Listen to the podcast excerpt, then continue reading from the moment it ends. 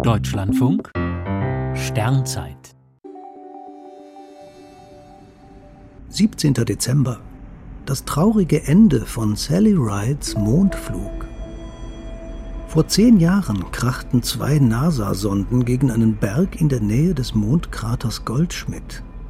Es war das planmäßige Ende der Grail-Mission, die die Schwerkraft des Mondes vermessen hatte. Die zwei Grail-Satelliten, Ebb und Flow genannt, Ebbe und Flut, zogen einige Monate lang um den Mond. Die mehr als 100 Kilometer voneinander entfernten Satelliten bestimmten ihren Abstand stets auf einige Mikrometer genau. Dieser Abstand veränderte sich minimal, wenn sich die Anziehungskraft des überflogenen Mondgebiets änderte. Der vorausfliegende Satellit spürte dies etwas früher als der nachfolgende.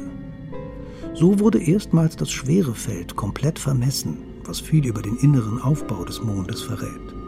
Der Mond hat offenbar nur einen sehr kleinen, kompakten Kern. Zudem ist die Mondkruste an vielen Stellen zertrümmert, eine Folge der vielen Einschläge. Im Ozean der Stürme gibt es gewaltige Grabenbrüche in der Kruste, durch die viel Lava aus dem Mondinnern an die Oberfläche gestiegen ist. Die beiden Sonden hatten zudem Kameras an Bord, die allerdings nicht wissenschaftlichen Zwecken dienten. Mit ihnen konnten Schüler den Mond beobachten. Mehr als 2000 Schulklassen beteiligten sich.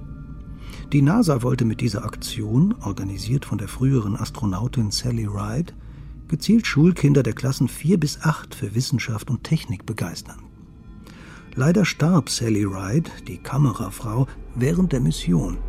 Zum Gedenken an sie benannte die NASA nach ihr die Einschlagstelle, an der Grail sein Ende fand.